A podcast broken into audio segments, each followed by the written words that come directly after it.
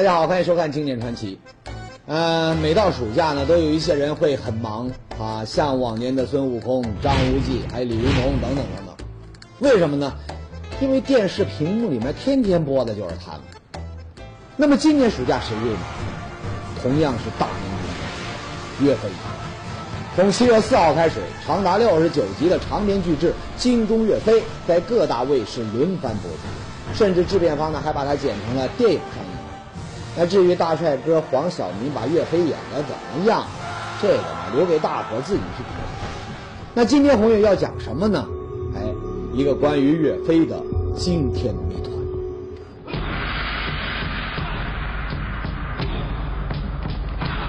江湖传说，大侠郭靖、女侠黄蓉，把神雕大侠杨过的玄铁宝剑加天下精金铸成一刀一剑，刀名屠龙，剑号倚天。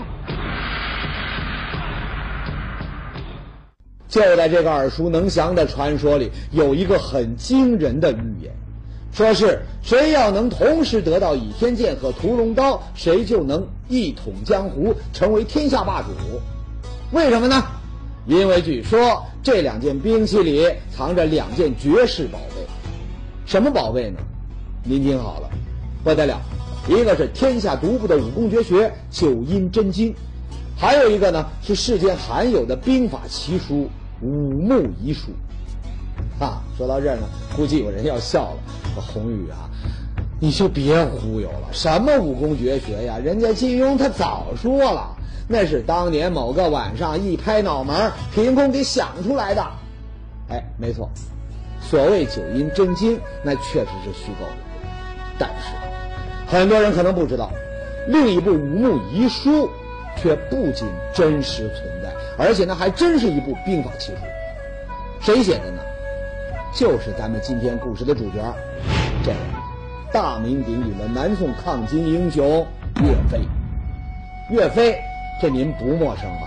他的故事呢很多，像刚出道那会儿，枪脚小梁王，勇夺武状元，最著名的岳母刺字，精忠报国。后来的那就更多了啊！大战诛仙阵、牛头山救驾，大破双龙阵，巧破连环马，等等等等。哎，这些故事呢，无不脍炙人口，让人荡气回肠，听着过瘾。但您知道吗？就是这位岳元帅，却给咱们留下了一个天大的谜。哟，岳飞一生精忠报国，光明磊落，他也有谜团。哎，没错，什么谜团呢？咱们知道，岳飞最后是被杀害的，而这个谜团就是杀害岳飞的真凶到底是谁呢？哈，冯宇这么说呢，估计要挨板砖了。切，谁杀害了岳飞？这连小朋友都知道啊。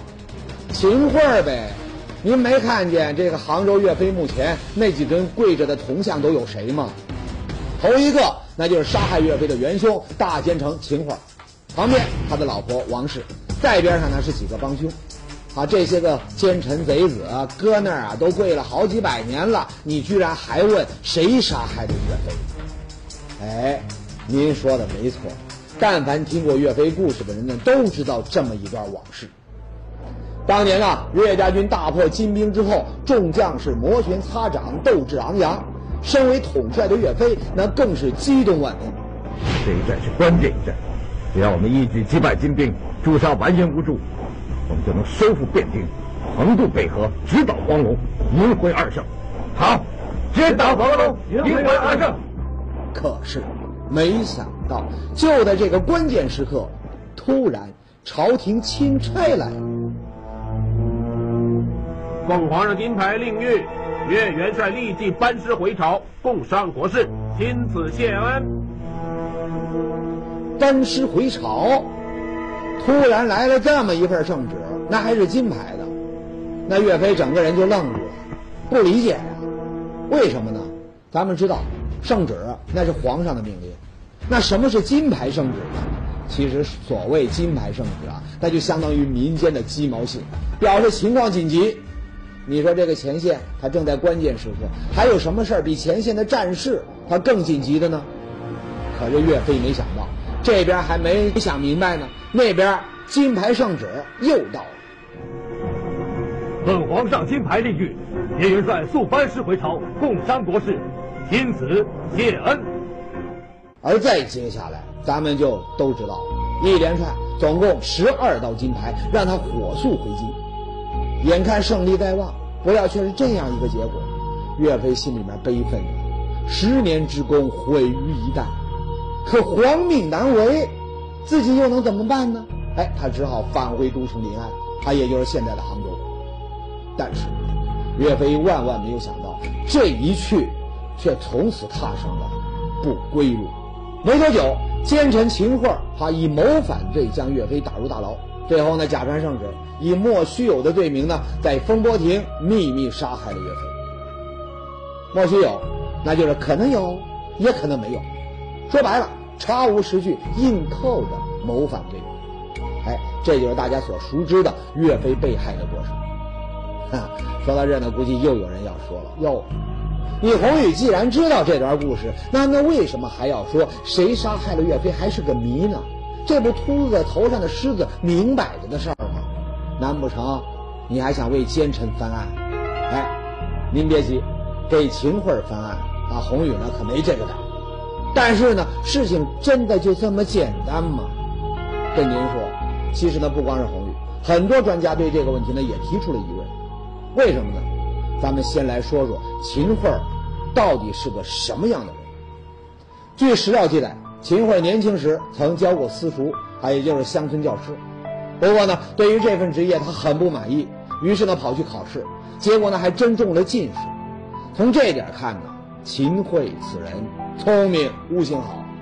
再说后来，跟着徽宗、钦宗在金国呢当了十来年的这个俘虏，吃了不少苦。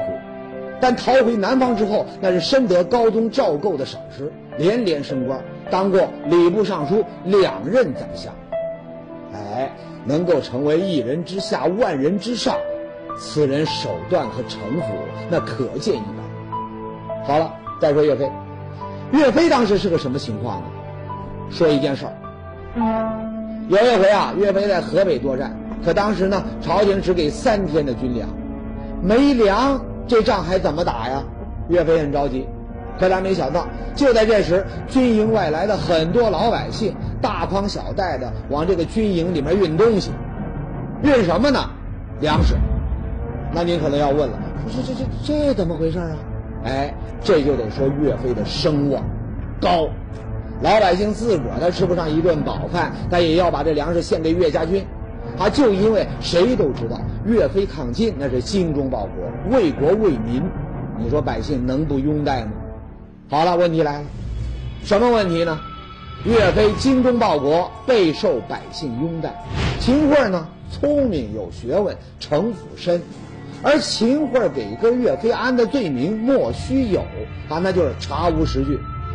那您说，啊，一个极有城府的人。在查无实据的情况下，他为什么硬要去杀一个备受百姓爱戴的英雄？难道当时秦桧这脑子秀逗了，进水了啊？他就不知道啊，这会让他背上千秋骂名。哎，这是一个疑点。还有，当时的岳飞已经官至少保，那至少也是个省部级的高官了。秦桧，他有直接处决高官的权利？当然。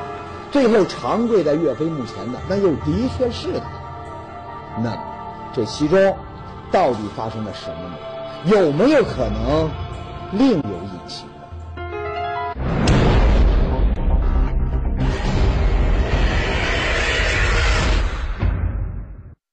上节说到，岳飞在咱们熟知的故事当中，他是被这奸臣杀害的；秦桧那就是杀害岳飞的元凶。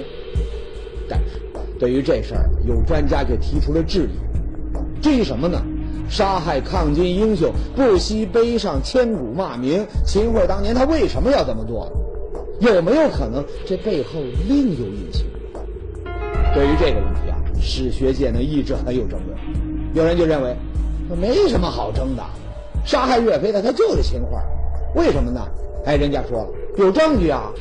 什么证据呢？先说第一件事儿。秦桧南归之后呢，因为当年在北方侍奉这个徽钦二圣有功，再加上他提出的治国策略跟高宗赵构偏安江南、谋求安逸的这个想法很合拍，哎，很受皇帝器重。绍兴九年啊，也就是公元一一四零年，当时呢，身为礼部尚书的秦桧呢，他就被派去跟金国和谈。其实当时啊，岳飞呢和另一位抗金名将韩世忠，他们在前线呢已经节节胜利。金国呢也是被形势所逼，便很快签订了和谈协议。可是呢，却不料昏君赵构还以为和谈成功那全是秦桧的功劳。秦亲家劳苦功高，朕应该封他什么职位才好呢？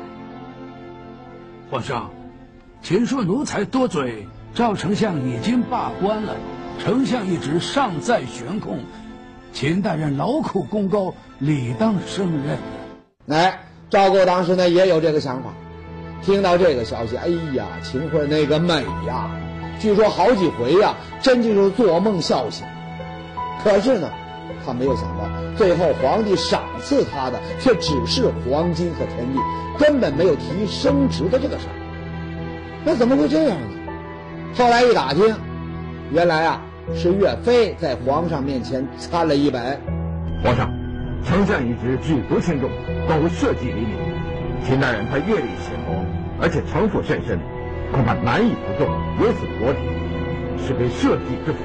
好吧，既然如此，这件事就等朕考虑清楚之后再说。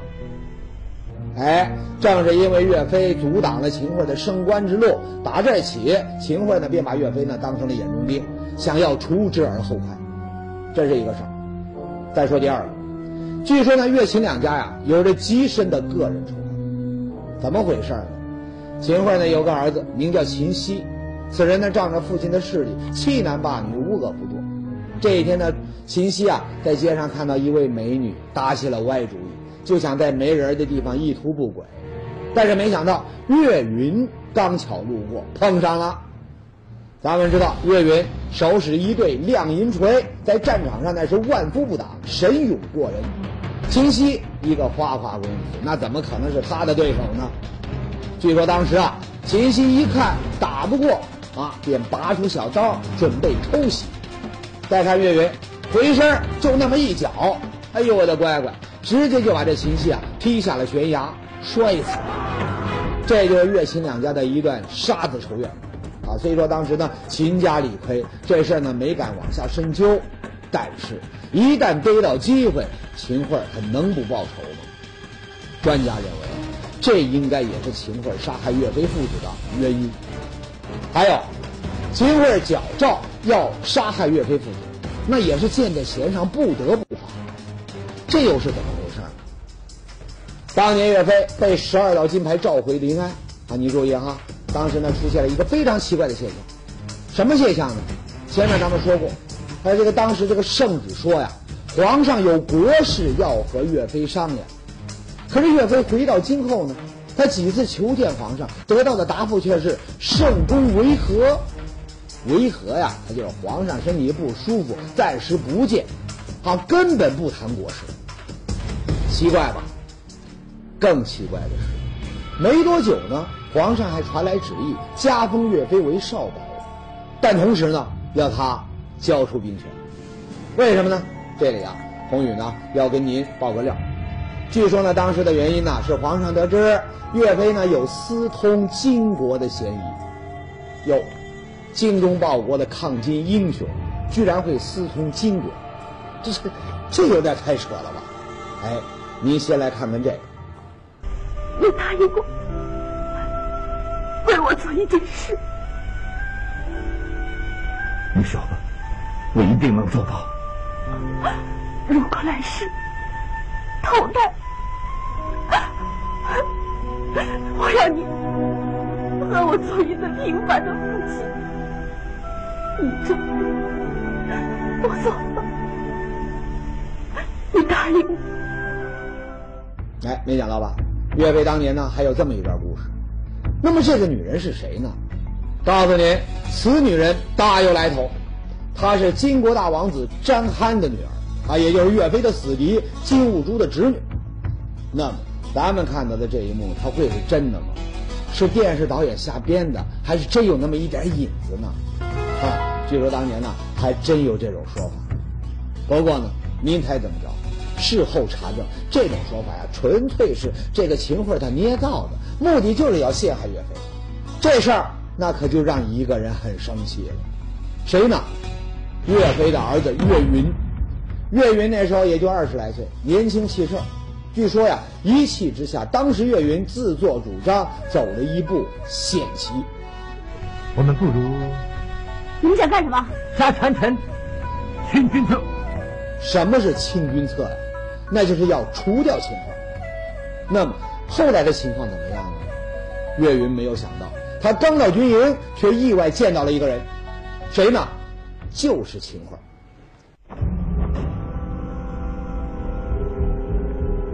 秦桧，你这个奸贼！我早知道你心里不服，果然想谋反。岳云就这样被抓了。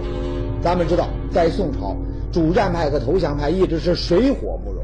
那作为两派的代表，岳飞和秦桧那已经争斗了十几年，再加上个人恩怨，秦桧那怎么可能放过这样的机会呢？绍兴十一年，他乘机对岳飞下手了。你怎么查我不管，丞相只要你查出岳飞谋反之罪，相爷，为了达到这个目的呢，据说当年呢，秦桧手下的张俊、莫奇谢等帮凶对岳飞父子那是各种刑具无所不用其极呀。哎，这帮奸臣是想尽办法要让岳飞屈打成招，但是呢，岳飞始终没有屈服，怎么办呢？哎，就在这年的冬天，为了掩盖自己的罪行，秦桧终于下了一道密令，让人把岳飞押到风波亭，秘密处死了。爹，孩儿先走一步了。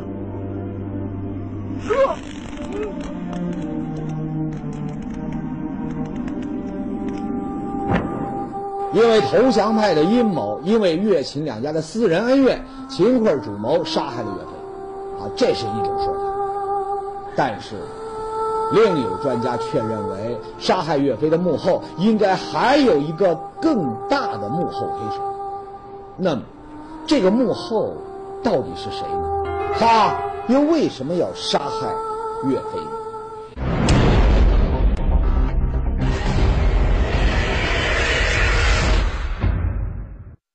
究竟谁是杀害岳飞的元凶？一直以来呢，人们都认定是秦桧，但是不少专家却认为，岳飞被害的幕后应该另外还有黑手。为什么呢？关于岳飞父子被害的地点，民间公认的版本是在风波亭，秦桧啊在这里杀害了岳飞。但是呢，有专家发现，在《宋史》中曾经提到，岳飞被刺死，岳飞的儿子岳云及张宪则是在闹事被诛杀。你注意啊，所谓刺死也好，闹事诛杀也罢，不管哪种方式，它都不是秘密杀害，而应该是公开行刑，对吧？是得到了最高权力批准。而当时最高权力的代表那是谁呢？是皇帝啊，宋高宗赵构。那么事情那就有点奇怪了，怎么呢？岳飞精忠报国，报的是哪个国呀？南宋赵家王朝的国呀？那你说这赵构怎么回事啊？啊，人家抗金保的是你赵家王朝，可他倒好，反倒把这功臣给杀了。这昏君呐，那是不是有点昏过头了？哎，明面上好像是这么回事，但是您猜怎么着？专家经过仔细的研究发现，说这赵构啊，虽说是个昏君，可在杀害岳飞这件事上，嗯，精得很。怎么呢？听听专家的理由。这第一个，他要杀岳飞，那是因为岳飞触犯了宋朝的祖宗家法。哟，宋朝的祖宗家法，什么家法呀？这个呀。咱们先来看个片段。众将无主，愿去点点为天子。愿我皇万岁万岁万万岁！石守信，北汉跟契丹联军来犯的事，是陈良想出来的计策，望皇上恕罪。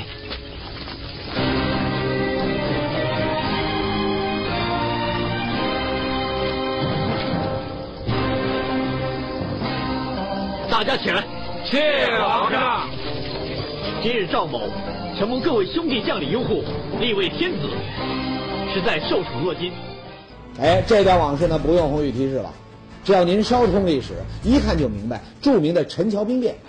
那么正是这场兵变，赵匡胤得以黄袍加身，开创大宋王朝。而也正是这段经历啊，让宋朝皇帝很早就明白了一个道理，什么道理呢？枪杆子里面出政权，有了军队，他就有了开创王朝的机会。当然，当年的老赵更明白另一个道理，那就是这种机会不能再给别人。那怎么办呢？哎，宋朝呢，自打建国起，在制定国家法度的时候呢，他就特别注意一点，不让武官掌握大权，而偏重文治。再说一个典故，您也知道吧？杯酒释兵权，知道吗？哎，原因呢也是在这里。那么，为什么说岳飞触犯了这个法度呢？有两点。第一，岳飞的军队被人们称为什么？岳家军，对吧？咱们知道啊，其实这种叫法，那完全是老百姓啊出于对岳飞的敬仰。但是事实的结果却是麻烦了，怎么呢？皇上他听着不舒服啊，这明明是国家的军队，怎么就成了你岳飞家的军队呢？啊，这不是只知有岳飞，不知有我大宋皇帝吗？哎，所谓功高震主，皇帝很不爽。第二点。岳飞带兵威震中原，金兵闻风丧胆。好，在金兵当中，那不就流传着这样一句话吗？撼山易，撼岳家军难。哈，那您可能不知道，这个呀也让皇帝坐不住。为什么呢？您说这样的军队杀敌那是把好手，可万一哪天不听话，反过来要把自己赶下台，那还不易如反掌？哎，专家认为，在潜意识里面。赵构他就觉得岳飞可能对他已是威胁，所以痛下杀手。再说第二个原因，岳飞戎马一生，曾经多次提到过一个夙愿，即便就是在秦桧面前，他也毫无保留。什么夙愿呢？咱们再来听听。如果我们这次出征能够击败金人，希望皇上能够批准我们一鼓作气，乘胜追击，直到金国黄龙府，彻底消灭金人，迎回二圣。哎，岳飞在他著名的词作《满江红》里面也说了：“靖康耻，犹未雪；臣子恨，何时灭？”